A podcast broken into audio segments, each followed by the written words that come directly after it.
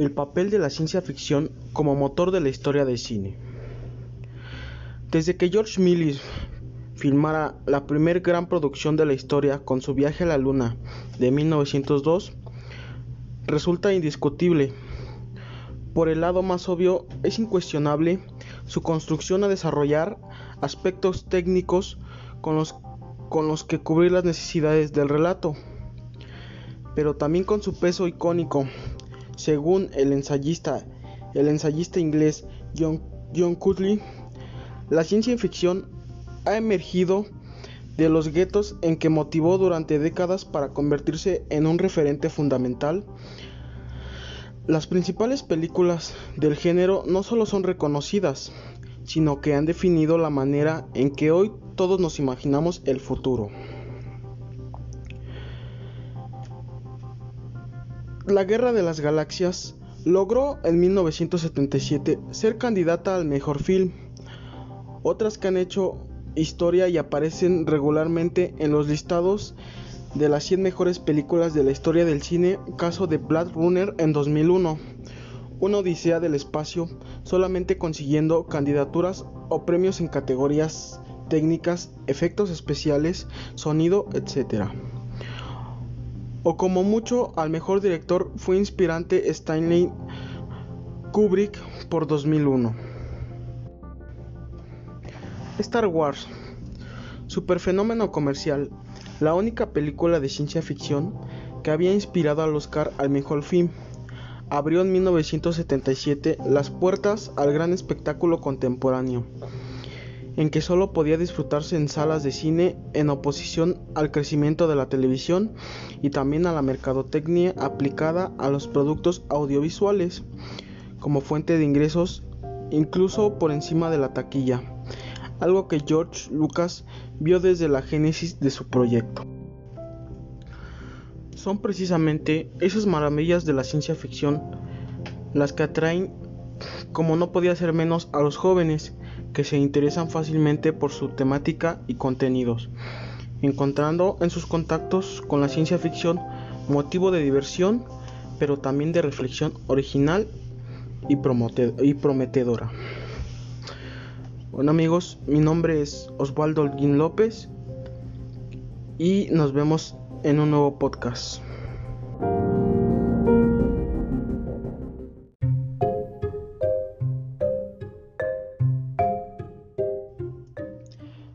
A mediados de los 80, llegó a las salas de cine de España y del resto del mundo la película Terminator en 1984, un film de muy bajo presupuesto, concretamente 6.4 millones de dólares, que marcaría un antes y un después tanto en el cine como en el género de la ciencia ficción.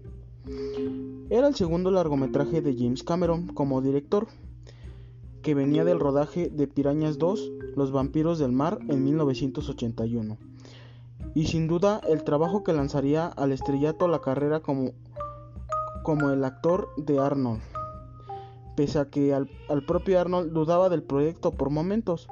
Probablemente ninguno de los que trabajó en la filmación de Terminator se imaginaba que sería el inicio de una franquicia compuesta por seis películas, hasta la fecha, que recaudaría más de 2 millones de dólares. Pero sobre todo esto, estoy seguro de que no imaginaban que más de 30 años después del estreno de Terminator, volverían a reunirse para rodar su sexta y última entrega Terminator Destino Oscuro. Por si esto les parece poco, hay aspectos y datos sobre este clásico de la ciencia ficción que puede que desconozcas. Los diferentes problemas a los que tuvieron que hacer frente debido al escaso presupuesto, la preparación y el entrenamiento a los que se sometió Arnold para preparar el papel o que Linda Hamilton firmó la mayor parte de la película estando lesionada y esto solo es la punta del iceberg. Así que si queréis saber los secretos que esconden tras este rodaje de Terminator, sigue escuchando. Llegó como una pesadilla. Se decía que Terminator era el segundo largometraje de James Cameron como, cineasta, pero esto no es del todo cierto.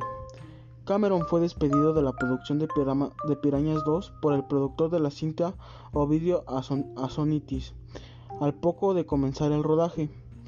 En este momento, el cineasta, que apenas tenía dinero en el bolsillo, entre el estrés y la situación en la que se encontraba, se fue a dormir una noche con una, fiebre muy alta. Entonces, Cameron tuvo una pesadilla en la que un edoesqueleto de un robot salía de una bolsa de fuego y le perseguía para matarlo. En cuanto despertó, hizo un dibujo de lo que había soñado. ¿Terror o ciencia ficción?